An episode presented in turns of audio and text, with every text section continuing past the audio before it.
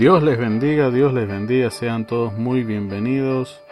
Como siempre es un gozo y nunca va a dejar de ser un privilegio el poder servirle a Dios, el poder servirles a todos ustedes. Estoy muy contento, muy contento porque Dios en verdad es muy bueno. Bueno, pues, de acuerdo a las escrituras, todas las cosas, absolutamente todas, como dijo Job, las buenas y las malas, todas para los que aman a Dios le van a ayudar para bien. Así es, así mismito. Dios nos ayude, mis hermanos, y podamos seguir mirando hacia la meta del supremo llamamiento, hacia aquel día cuando nos encontremos cara a cara con el Señor. Entre tanto, ya saben, nuestro propósito es reflejar a Jesucristo, reflejar a Dios, para que la gente de este mundo pueda verle, pueda conocerle, pueda oírle, pueda hablarle. Tú, yo, nosotros, hombres y mujeres llenos del Espíritu Santo, somos el instrumento que Dios va a usar para hablarle a las personas de este mundo en estos días modernos. Tienen muchas concepciones de lo que ellos piensan que podría ser el cristianismo, pero lo que realmente es Dios, poco o nada saben al respecto. Así que pónganle ganas y hoy día vamos a comenzar con un nuevo episodio de Entrando en el Espíritu. Eh, no se descuiden de los programas, escúchenlos todos. Cada uno viene pues de parte de Dios para ustedes. Yo sé que hay algunos pues que lo toman a la ligera porque es como siempre han tomado a Dios, a la ligera nunca lo han tomado en serio. Por ejemplo, ven tú a ver cuántas veces han leído sus Biblias. Y así dicen, bueno, pues que Dios es el número uno en sus vidas, eh, lo cual pues prácticamente dudo mayormente. Pero ya sabes, mientras hay tiempo, todavía podemos arreglar las cosas. Tenemos a un grupo numeroso de personas que está leyendo la Biblia con nosotros. Y digo leyendo porque le estamos leyendo, le estamos eh, todos los días dándole unas eh, una hora o menos que eso para leer la Biblia y gozarnos pues mientras Dios se revela ante nuestros ojos. Claro está, alguno dirá, pero ¿cómo va a ser solo leyendo la Biblia? Pero ante todo tienes que conocer la palabra, pues, porque ¿cómo vas a meditar en algo que no conoces? Si yo te digo, mira, ¿qué tal eh, se te antoja un pay de manzana? Y yo sé que más de uno conoce lo que es un pay de manzana, un delicioso pay de manzanas. Yo sé que ahora te estás haciendo agua a la boca, otros están imaginando la explosión de sabor, el dulcito, el calientito que sale. Wow, yo sé. ¿Y por qué todo, todo eso ha surgido? ¿Por qué esos, esas emociones, esas sensaciones han surgido? Porque en alguna oportunidad de tu vida te comiste un paisito de manzana. Eso es lo que se ha producido porque tú conoces el país de manzana. Entonces, para cuando viene la palabra de Dios hasta ti, eso debería de producir lo mismo si alguna vez ya lo has visto si alguna vez ya lo has leído, si alguna vez ya lo has conocido. Es ahí donde no es que vas a saber, eh, eh, eh, no es como con el pay de manzana, pues cuando se trata de la palabra de Dios, lo que va a salir de ti es así es, escrito está correcto, eso está en la Biblia, yo lo he leído, lo he visto con estos, mis propios ojos, eso que está diciendo ese caballero es verdad. Amén. Eso es lo que significa amén. Correcto, así es. Escrito está, así dice el Señor. Wow. Pero para que esa explosión de emociones se dé, tienes que conocer la palabra de Dios. Entonces, hay un grupo de niños, adolescentes, jóvenes y adultos que se han puesto a leer la Biblia desde el primer día del año. Desde el primer domingo del año arrancamos y empezamos pues a leerla desde el mismo principio. Ahí como siempre estoy capitaneando esa nave también y acompañando a todos estos hermanitos y hermanitas que están pues dispuestos, se han propuesto este año conocer la palabra de Dios. Y estamos ahí pues para ayudarles y no, no dejarles que fracasen en esta nueva meta que se han trazado para este año. Como pastor estoy pues contento y muy emocionado de ver a tantos que se inscriben y se están eh, dando cita noche, todas las noches, para leer la Biblia. Justo eh, es eh, prácticamente lo último que hacen para luego ir y prepararse para dormir. Y me parece maravilloso. Quizás mientras están recostados algunos están pensando lo que leíamos acerca de Job, por ejemplo. Y, y es así, de eso se trata. De eso se trata. Al mismo tiempo están aprendiendo palabras que no conocían y están aprendiendo a leer. Hay muchas habilidades, las que se conocen como habilidades blandas, que se están desarrollando a través de este momento que se llama eh, Biblia 365, que empezamos pues, eh, como les digo, el primer domingo de este año. Dios nos ha bendecido entonces en gran manera y esperemos que nos siga bendiciendo en una manera poderosa en lo que va de este proyecto. Eh, bueno, hoy día nos toca una nueva parte, un nuevo episodio de Entrando en el Espíritu. Si tú recién te conectas, recién conoces de nosotros, entrando en el Espíritu no es otra cosa más que hablar de lo que estamos supuestos a hacer hoy día nosotros los cristianos, los creyentes, los hombres y mujeres llenos del Espíritu Santo. ¿Qué cosa estamos supuestos a hacer hoy en día?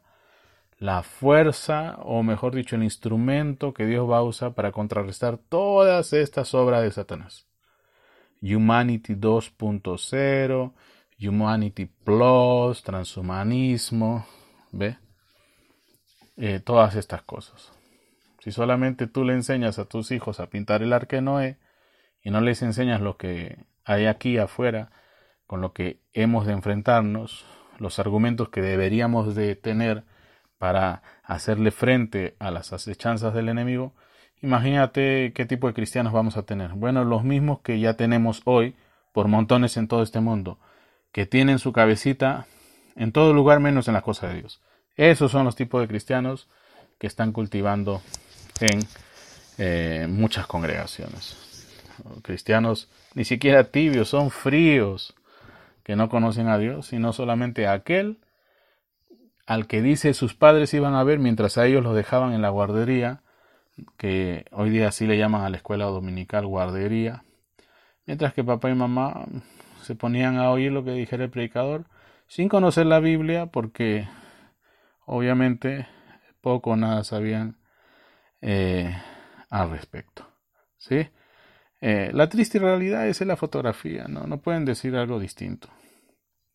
Y luego viene el otro tocacintas y dice que la mejor forma y la única manera de saber que nos están dando la palabra es haciéndole, eh, poniéndole a los mensajes play.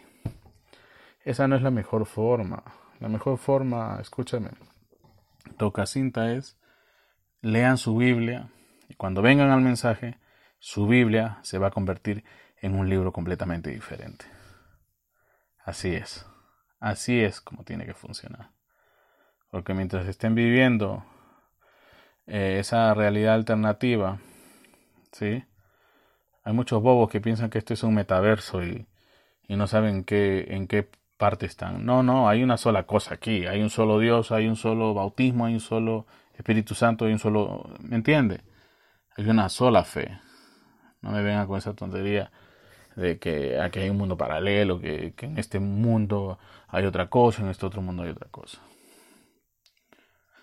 Jesús estaba viendo todo el tiempo lo que el Padre vio, lo que el Padre vio desde antes de la fundación del mundo, que sucedería justo en ese instante. E, a eso se le llama eh, la visión profética. ¿Ya? Pero luego que me digas que tengo que venir y, retocar la cinta una vez y otra vez, este, siempre y cuando conozca la Biblia, vamos a decir, eh, es razonable. Pero de ahí, eh, gente, hay miles que no conocen su Biblia, Dios santo. Y los mensajes los reciben como si fueran calcamón, calcamón, ¿cómo dicen? Cal, como, si fueran esos eh, stickers figuritas, calcamon, calcamonía se llama, ¿no? Así se dice. Escríbanme en los comentarios. Pero son coleccionistas de este tipo de, de, de libros y los tienen del uno al tanto y los tienen ahí amontonados. Ahora yo le pregunto al tocacinta, si se trata de Play, ¿por qué tiene al mundo hispano abandonado? ¿Tú piensas que después de cuánto han celebrado? Del 80 hasta ahora, ¿cuántos años son? ¿Mm? ¿Sí? El otro día estaban pasando un, recordatorio de 1980 al 2022 ya tenemos 42 años. ¿Qué está pasando?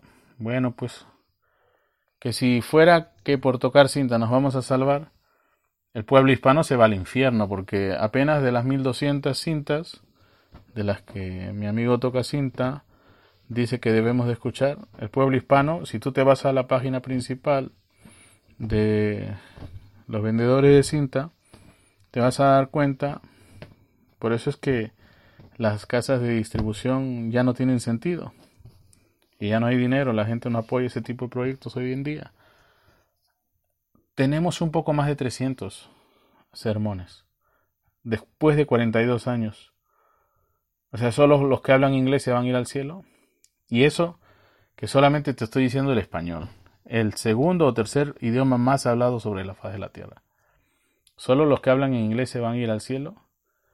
¿Será Dios un supremacista que solamente los del Polo Norte se van al cielo y unos cuantos privilegiados, la mayoría blancos de países del tercer mundo los que se van a ir al cielo porque saben inglés. No, pues, no. No sé si me estás captando la idea. Te estoy hablando basado eh, en, hechos, en cosas que se pueden comprobar con una tabla de Excel, con, con, con, con, programas como el R, con estadísticas ahí donde te pueden decir que todo lo que estás diciendo no tiene base, no tiene fundamento, está, está solamente estás flotando sobre arena movediza.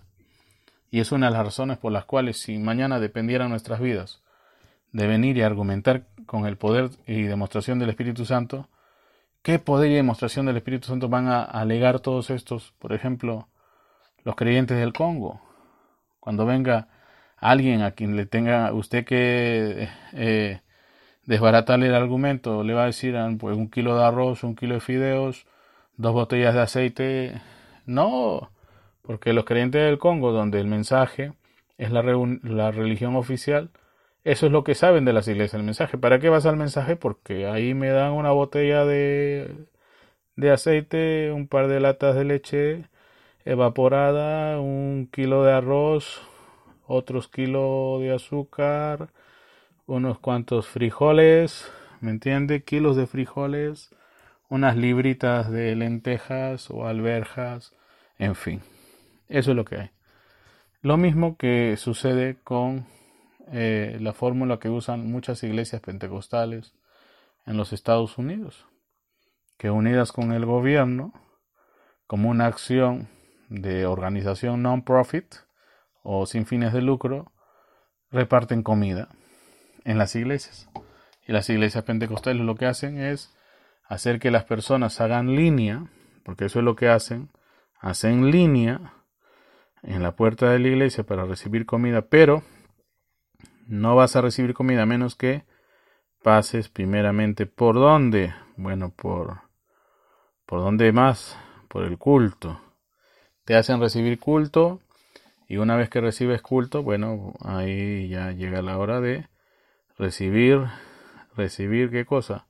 bueno, recibir la, la porción de comida que, que, ese día van a repartir. A veces reparten eh, lechones, a veces reparten pavo, reparten pollo, reparten bistecs, reparten a veces cebollas. Cuando reparten cebollas la gente no va, pero reparten jugos, reparten, ¿qué más? Eh, frijoles, beans, arveja, eh, lentejas, reparten todo tipo de comida y buena comida. A veces hasta reparten eh, salmón, ese pescado tan rico y delicioso que no vemos en América del Sur así nada más. Pero allá les reparten eso. ¿Ves? Entonces, al final les preguntas, oye, ¿y qué sabes de la Santa Biblia? ¿O qué sabes de Dios? Nada, pero ahí dan comida. Gloria a Dios. Dios se ocupa de los pobres. Ese es el punto triste de todo esto. O la gente va ahí porque, bueno, no consiguen amigos en ningún lado. Entonces ahí consiguen amigos. Ese es el problema.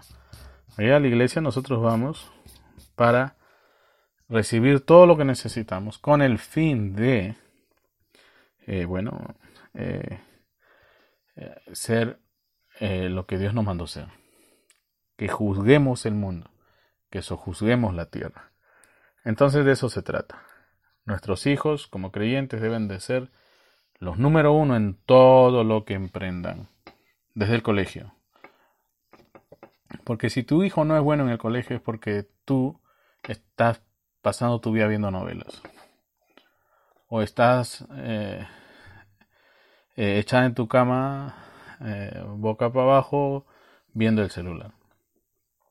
Y tu hijo todo ensuciado, y y, a su suerte abandonado porque tú te dedicabas a ver el celular. Entonces, hay una gran responsabilidad hoy en el pueblo eh, cristiano, los que son padres y los que son hijos, para recuperar el terreno que, hemos perdido, pues.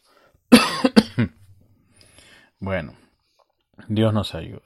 Hay tanto, eh, tantas personas que le han pasado mal de jóvenes y de grandes y se ven las, se ven las iglesias. ¿ah?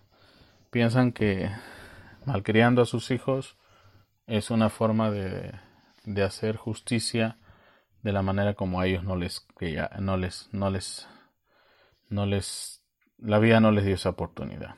Malcriar a los hijos no es cristiano. ¿ah? Los hijos deben de siempre saber sus límites y lo que nos enseña la Santa Biblia es que los hijos por naturaleza, lo único que saben hacer qué cosa es cosas malas. Tú le preguntas a ese niño, oye, ¿tú sabes quién rompió ese, ese, ese jarrón? No. Cuando tú sabes que lo rompió, él te dice, no. ¿Quién lo rompió? No sé. Ah. Entonces, ¿quién le enseñó a mentir a ese niño? Nadie. La mentira salió ya con él desde el vientre de su mamá. Entonces, ¿qué le vas a enseñar a hacer tú? Tú le vas a enseñar a hacer el bien. Todo ser humano es enseñado por su papá y su mamá a hacer el bien. Si están haciendo el mal es porque papá y mamá no sirven para nada. Más claro que el agua no puede ser. Así que esos papás y mamás que no están haciendo buen trabajo con sus hijos de criarlos, eh, oiga, peor que incrédulos son, ¿ah? peor que incrédulos son. Y no me venga con ese ahí que es que cada quien se ocupa de sus hijos. Eh, eso fuera si los tienen encerrados en tu casa, ¿verdad? Pero cuando vienen a fastidiarle la vida al resto, ahí se ve feo, ¿ve? Haz tu trabajo y, y añade más de Dios al mundo, ¿sí? Bueno, entonces eh, seguimos con lo que nos quedamos el, otro día. Hoy día es la parte 125. Wow.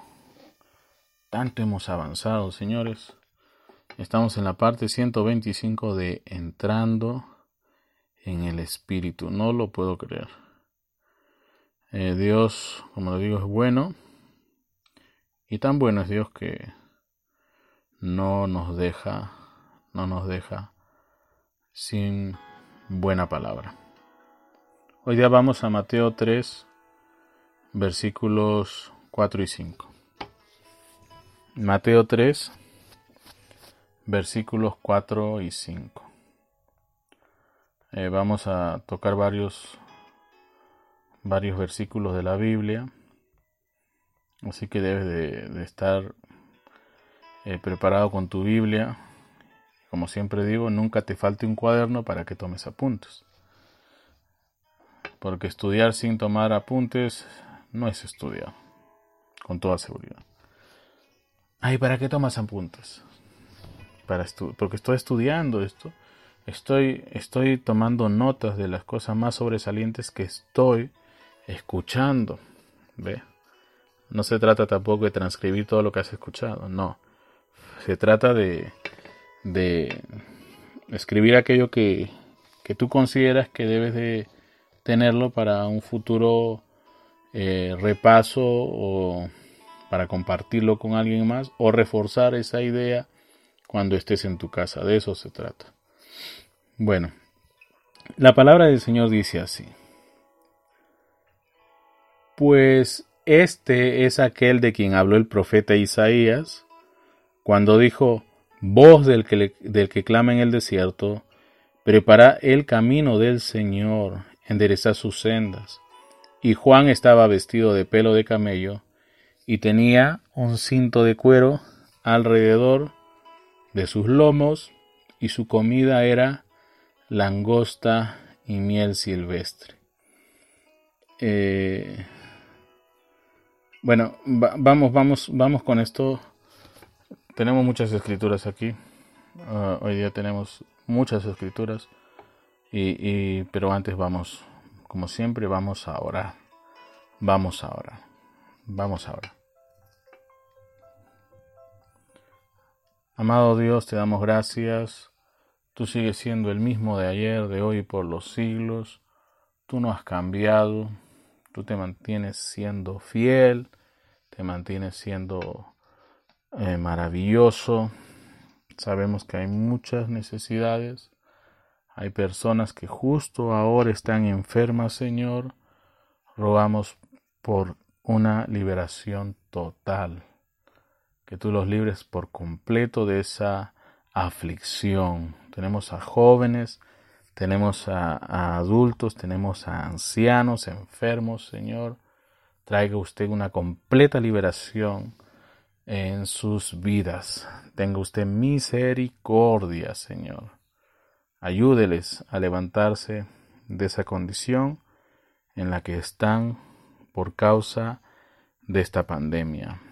Algunos también han sufrido la pérdida esa pérdida irreparable de sus seres queridos, venga usted y tráigales aliento, tráigales consuelo en este tiempo de dolor. Oramos por aquellos que han perdido hijos.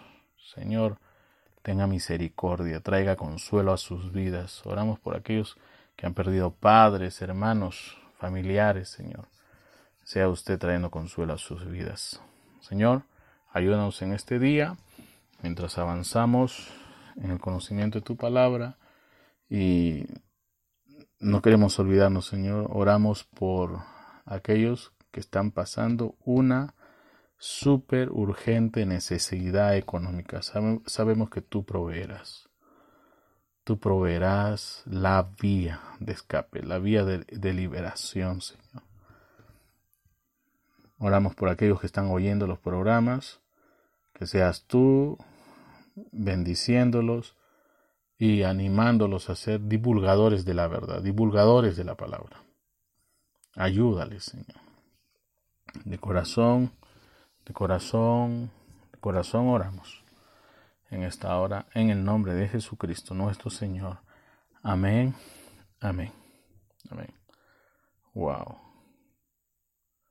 Dios es bueno. Dios es maravilloso. Una vez más, y esto para que quede, para que quede bien, pero bien expuesto. Últimamente en el Perú no se veía con tanta, con tanta frecuencia, pero últimamente estamos teniendo padres que nos llaman a orar por la situación de sus bebés. Ahora alguien me va a decir, pero un bebé enfermo siempre ha existido. Sí, siempre ha existido que un bebé se enferma de gripe o se o cualquier otro problema. Pero lo que estamos viendo y con más frecuencia es que dándose los matrimonios eh, y mejor dicho los que se van a casar siendo personas que se casan cada vez más más allá de los 30 años digo yo entrando quizás a 40 al venir y comenzar a hacer su nueva vida están viniendo a sorprenderse luego de que sus hijos les nacen pues con lo que se llama eh, anomalías. No, no sería anomalías. Les están saliendo con enfermedades degenerativas. Esa es la palabra, creo yo. Y a veces piensan que Dios los ha castigado, que esto, que el otro. No, Dios no te ha castigado. Lo que está sucediendo es que estamos abandonando el consejo de nuestros ancianos, de nuestros hombres viejos, mujeres viejas. Oiga, cuando uno ya tiene cierta edad, hay que tener mucho cuidado, porque no es lo mismo un hombre de 40 o una mujer de 40 y algo que una mujer de 20, 25 eh, o en sus inicios de sus 30. Así que mucho ojo con eso. Por eso es que en la antigüedad decían, bueno, terminas la, escuela, estudias unas cuantas cosas más, a los 25 años, así más o menos, ya, ya podrás por lo menos tener tu familia, tener tus hijos, a los 40 ya estás doblando la esquina y así. O sea, que los hijos eh, sin problemas por lo regular nacen en el rango de 25 a 35 años. Así que considera eso y si piensas que estoy exagerando, recuerda siempre, vigila lo que dijeron los viejos y la manera como los viejos actuaban y tomaban sus decisiones en esas cosas de la vida de las que tú quizás poco o nada sabes. Así que para evitar este tipo de degeneración a nivel de nuestro nuestras células aún al momento de, de tener hijos consideren que hay mucho riesgo de tener eh, hijos con enfermedades degenerativas eh, si nacen en madres y padres que son pasados de los 40 años. Así que considéralo. No digo que sea una regla universal. Se va a dar con más frecuencia. ¿sí? Así que mucho, mucho cuidado. Traten de ver a un doctor que les deje saber si todo está bien, si todo está en orden. Porque no es uno, no son dos, ni son tres, son muchos los que me escriben y me, me comentan eso y me tomé la libertad de hacer como una encuesta y la mayoría pues son parejas de personas que son pasados de los 40. Así que mucho cuidado con eso. ¿Sí? Un consejo, De lo que veo todos los días sucediendo delante de nosotros. Ah, pero hermano, Dios nos, nos guía. Lee tu Biblia, vas a darte cuenta a, qué edad se debe casar uno y, en qué momento se tienen los hijos. Eh, Abraham, aún con los 90 años que tenía, se demoró, eh, perdón, sí, pues cuando tenía 90, cuando tenía 100 años, dio eh, vio a su hijo. ¿Cuánto tenía cuando Dios le dio la promesa? Porque eso era después de 25 años 75, ¿verdad? Así que ya era un tema serio. Ah, pero hermano, después de ahí tuvo más hijos e hijas. Bueno, en esa época vivían hasta los casi mil años. Pero considera esto. Esto está tan, pero tan enredado a nivel genético que esa es la, la edad que hasta en la misma Biblia, si tú comienzas a leer, ya las cosas eh, se empiezan a, a, enredar de una manera tal que mejor es prevenir, ¿sí? Y todo eso es a raíz pues de la maldad en el corazón del hombre que, que dañó pues, ¿no? El hombre mismo dañó no solamente su planeta, sino hasta ha dañado su cuerpo. Ha dañado todo. ¿ve? La codicia, el, el, el corazón perverso del hombre ha dañado todo. Ya dijeron, no, pues es que mira, el azúcar sale muy caro producirlo. Hagamos un químico, ya no es azúcar. El azúcar que tú comes ya no es azúcar. Ah, no, pues mi abuelita tomaba, tomaba azúcar y, y, ella vivía hasta los 100 años, tomaba Coca-Cola. Y ahora usted dice que no se toma Coca-Cola, pastor. Eh, es que cuando tu abuelita tomaba Coca-Cola, lo que le echaban para endulzar esa Coca-Cola era azúcar. Hoy día lo que le echan para endulzar esa Coca-Cola, Dios sabe qué cosa será, pero sabe igual que azúcar. Eso sí, nos engañan a todos. Pero no es azúcar. Ya. Pregúntale si no a tu páncreas. El páncreas está ahí para, para trabajar con el azúcar, porque es natural. Pero cuando le bombeas algo que no es azúcar, se va a dañar. Se va a dañar. Así que mucho cuidado con eso. Si no, mezcla concreto en una licuadora y dime qué pasa. Para mezclar concreto hay una máquina mezcladora de concreto, no tu licuadora de un caballo de fuerza. No, señores. Mucho, mucho cuidado con eso. Entonces estábamos viendo que en la iglesia tiene que haber, tenemos que tener todos los ministerios, ¿ya?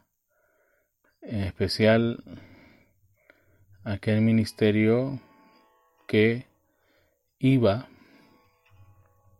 a permitirnos saber al final de cada dispensación qué es lo que nos hemos olvidado, nos iba a hacer recordar eso que nos habíamos olvidado y nos iba a revelar cosas que no habíamos alcanzado porque nos habíamos olvidado muchas cosas ya.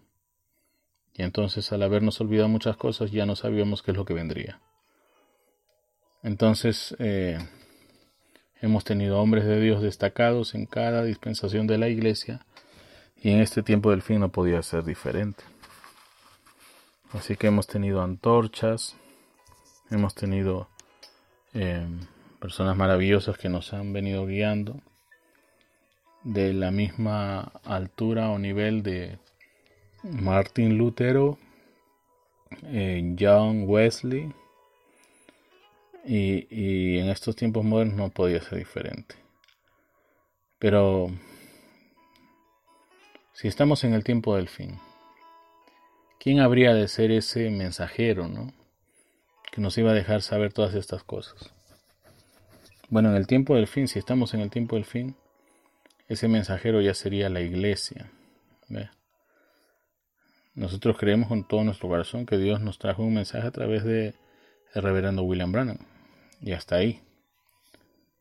Pero también sabemos que tenía que haber una iglesia que va a levantarse con el así dice el Señor y mostrar que Jesucristo eh, seguía siendo el mismo de ayer, hoy y por los siglos. Y hay muchos que no van por ahí. Hay muchos que se han quedado solamente con que Dios envió un profeta y ahí nada más. Y entonces tenemos cientos de denominaciones dentro de lo que conocemos como iglesia de mensaje.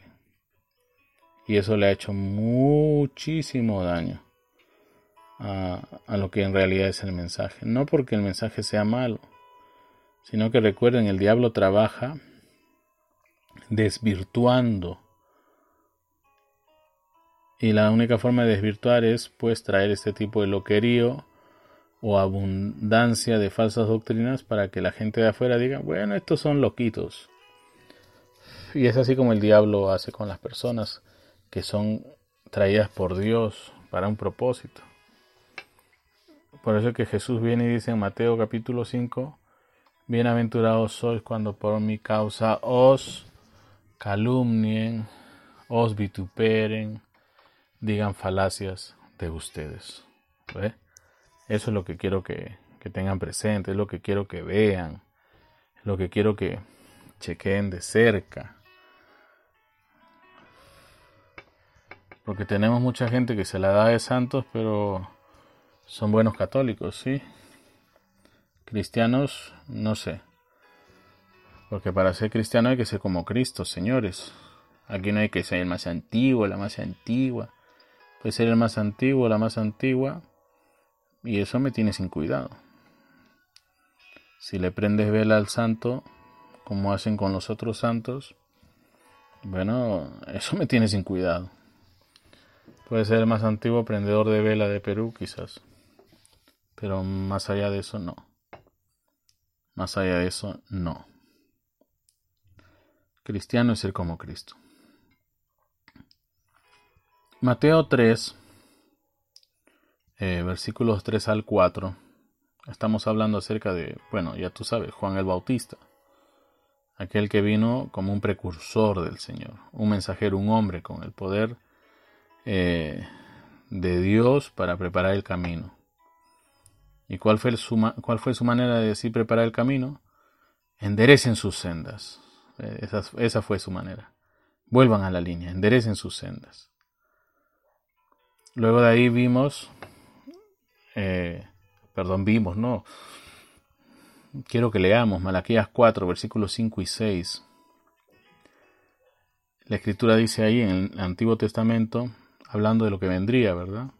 He aquí yo os envío el profeta Elías antes que venga el día de Jehová grande y terrible.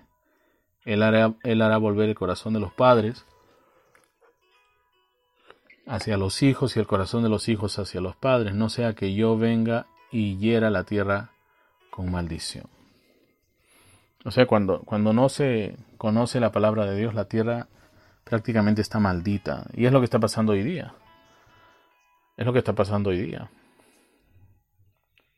Teniendo a, los principales influencers diciendo que la Biblia es un libro insignificante o diciendo que la Biblia es un libro al cual no le debemos de prestar la más mínima importancia o diciendo que Dios no existe o repitiendo lo mismo que dijera Nietzsche, eh, Federico Nietzsche, que Dios está muerto. Para Nietzsche hubiera sido un gusto saber si Dios estaba muerto. ¿Saben por qué estos ateos desean, buscan que Dios esté muerto, verdad? Porque es el único que les dice que lo que están haciendo está mal. Nietzsche Nietzsche. Eh, este hombre, un psicólogo hasta el día de hoy muy citado, terminó loco, por cierto, eh, se volvió, perdón, él, él, él se, se, conoció que a los 40 años o algo así, eh, comenzó a abiertamente practicar lo que él siempre fue, un homosexual. Eh, eh, lo llevaron a un, a un lugar donde se trata de personas enfermas de la cabeza, porque eso era siempre, la homosexualidad se trató en aquellos años como una enfermedad de la cabeza. Y Nietzsche yo, gritaba, lloraba, estaba atormentado por sus demonios y por él fuera que Dios no existiera, por él fuera que Dios no no haya nunca existido, porque la Biblia, ese Dios hebreo, era el único que reprendía su manera pervertida de vivir. Muy bien. En Mateo 17, versículos del 10 al 11, Nuestra Biblia dice, entonces sus discípulos le preguntaron diciendo, ¿por qué pues dicen los escribas que es necesario que Elías venga primero? Respondiendo Jesús les dijo, a la verdad, eh, Elías viene primero y restaurará todas las cosas. Elías, cuando vino, Juan, vino Juan el Bautista, Jesús le llamó Elías. ¿ve? Cuando nosotros seguimos leyendo en la Biblia, vemos que Dios nos tiene que mandar un Elías. ¿Y qué es el ministerio de Elías? Es, es, un ministerio de restauración. Es un ministerio de, miren, vuelvan a la línea. No sé si, si llegaron a captarlo.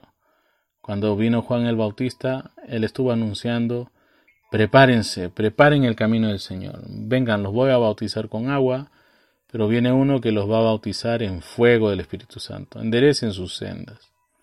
El Espíritu de Elías. Vuelvan al camino del Señor. Esto no es lo correcto. Esto es pentecostalismo, esto es anglicanismo, pero no es cristianismo. Vuelvan al Señor, vuelvan a la palabra. ¿Ve? Entonces, eh, antes de que podamos ver la palabra, tiene que haber qué cosa? Una restauración. Tiene que haber un enderezar de, de, caminos.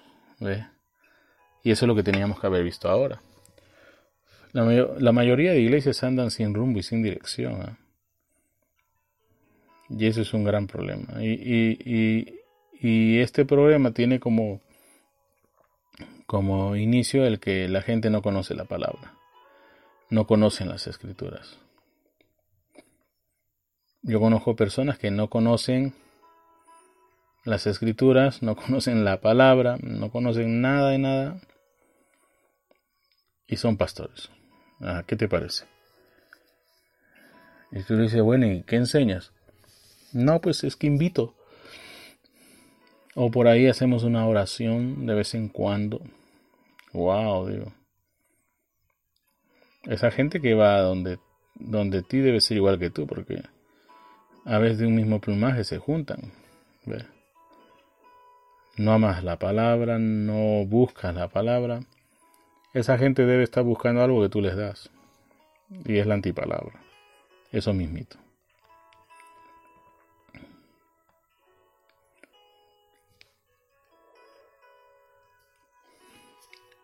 La única manera que Dios tiene para probar su palabra es a través de sus creyentes. ¿ah? Es solamente por medio de creyentes que Él puede probar su palabra. Nada más.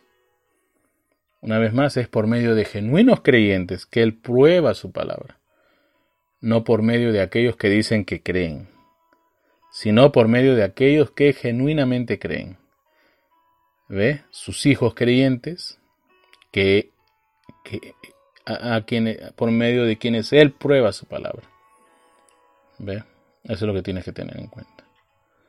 Eh, eh, hermano, ¿es la única manera? Sí, es la única manera que Dios lo puede hacer y eso es por medio de sus hijos creyentes.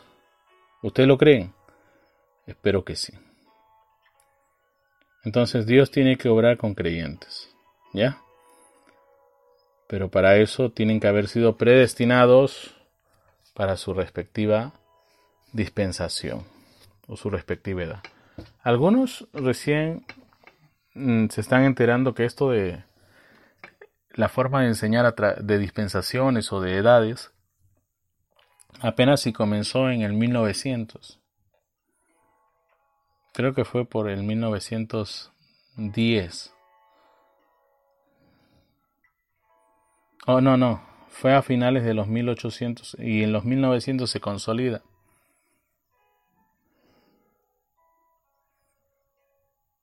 En el 1921, fue 21, ¿verdad? Cuando se publica la Biblia Scofield, la Biblia Scofield es prácticamente la que le da énfasis al tema del dispensacionalismo y le da énfasis a lo que es el rapto, aunque tú no lo creas. O sea, si no existiera la Biblia Scofield, ni tú y yo estuviéramos hablando de edades, ni siquiera estaríamos hablando del rapto, Luego de ahí vino la, la, la Biblia de Riri, Riri, Riri. Y luego viene otra, eh, no, es la Biblia de Riri, que se le conoce como la versión amplificada. No, la Biblia de Riri luego se convierte, la Biblia de estudio de Riri, con comentarios de Riri, luego de ahí se convierte en una Biblia de estudio amplificada de Riri. Eso es, eso es. Ah, entonces, eh, él tiene que predestinar a los creyentes para cada una de sus respectivas edades. Una vez, sí creo que les he comentado, un, amigo mío, europeo él, uno de los que trabajó muy de cerca con, con el proyecto de, del código bíblico, no sé si estuvieron atentos a eso, pusieron la Biblia King James en inglés, todas las palabras juntas, le quitaron puntos, le quitaron comas, le quitaron todo, todo espacio. Se quedaron solo las letras y las vocales así juntas. Y comenzaron a buscar palabras. Entonces buscaron la palabra Hitler, por ejemplo, y ahí rápidamente comenzaba a aparecer Tercer Reich, comenzaban a aparecer muchas cosas relacionadas a la Segunda Guerra Mundial alrededor de esa palabra. Entonces uno de estos mis amigos, eh, él era el principal creo de los de los que habían colaborado para hacer ese, ese tema del código bíblico. Hace unos años, fue hace 10 años creo que le dieron bastante énfasis a ese tema. Todo salía ahí. Ponías Albert Einstein y salía todo lo relacionado a Albert Einstein. Y, ahí aparecía, no lejos, ahí mismito, todo en un solo campo. La, bomba atómica, Hiroshima y todo eso. Ah, entonces, eh, este caballero, digo caballero porque es un, señor muy, muy respetuoso, muy buen cristiano, dijo, mira, vamos a poner tu nombre. Y puso mi nombre completo. Y entonces ahí salió Perú. y yo me quedé sorprendido, ¿verdad? Y él también dijo, wow. Y salió muchas otras cosas más que eso son para mí. Y, y me dijo, bueno, tú estás ahí. Eso está muy bueno. Yo dije, bueno, gloria a Dios. Y yo le dije otro nombre de alguien más de Perú y no salía ni, ni, ni, en, ni en hoja de coca. No salía por ningún lado. Le di un nombre de alguien conocido y no salía por ningún lado en el código bíblico. Entonces, ¿será cierto eso? ¿No será cierto eso? Es algo con lo que me he quedado toda mi vida. Y por eso que salgo y y con el respaldo del Señor digo lo que digo porque es un contundente escrito está. Dios me llamó para hacer esto y es un escrito está. ¿Ve? Hay muchos de los nombres que yo le decía, mira, a ver, búscate este, porque ese, ese, ese, ese programa del Código Bíblico es un programa multimillonario. Cualquier cosa que se hace ahí cuesta millones pero como ellos eran los del eh, equipo ejecutivo que habían logrado eso, el hombrecito este se daba la libertad de ver lo que pudiera hacer. Pero hay mucha gente que, que, ve a través de ese famoso The Bible Code, el código bíblico y, y ven, eh, ¿qué les digo? Eh, personas que, van a hacer negocios buscan ahí y, todo tipo de, asesoría que se convirtió en ese famoso código bíblico. ¿Funciona actualmente? Yo lo he buscado, no lo he encontrado. Quizás actualmente tiene otro nombre. Eh, trabajarán todavía con la misma base, pero no lo he vuelto a encontrar. Y, y por último, supe que el tema del arca Noé y todo eso y los hallazgos que habían tenido habían sido basados en el código bíblico. Ponían el arca de Noé y ahí salían las nuevas direcciones y todo eso de donde encontraron una super nave que no hubiesen llegado si no hubiera sido de esa manera. Bueno, es lo que ellos argumentaron en un documento que hicieron. Eh, bueno, yo no, yo no me fui a escarbar la, el arca Noé, no sé. Pero hay muchas cosas ahí que lo tienen como top secret. Dios nos ayude. Bueno, entonces, si nosotros estamos supuestos a ser esos hombres y mujeres a quienes Dios va a usar para contrarrestar todas las fuerzas del enemigo en estos días, se supone que hemos, debemos de haber sido llamados para eso. Se supone que hemos debemos de haber sido llamados para eso. Y lo, lo principal de todo, debemos de conocer la palabra de Dios. Mínimo, ¿no? Mínimo, ¿no? Bueno, pues Dios nos ayude. Eh, nos quedamos ahí, ¿sí? Nos quedamos ahí y continuamos el día viernes. Ya sabes, no te descuides en tu vida espiritual y hoy más que nunca estamos comenzando el año. Proponte, proponte eh, conocer todita, toda, toda, toda la palabra de Dios. Dios te bendiga. Ya sabes, encuéntranos en nuestra página web www.palabrahablada.com www.palabrahablada.com Ahí nos vas a poder ayudar, ahí vas a poder depositar tus ofrendas, tus diezmos, ahí vas a poder escribirme si quieres preguntar sobre algo que hemos dicho, con toda libertad te vamos a ayudar. En siempre y cuando sea conforme eh, algo que hemos dicho. Si no hemos dicho, pues no lo vamos a poder hacer. O trataremos de hacer lo mejor que podamos. Pero todo basado en el estudio bíblico. Dios le bendiga, Dios le guarde. Nos vemos el día viernes eh, a través de radio del tabernáculo. Así dice el Señor. Dios le bendiga. Eh, bendiciones para todos. Cuídense mucho. Que Dios les dé mucha salud. Shalom, shalom.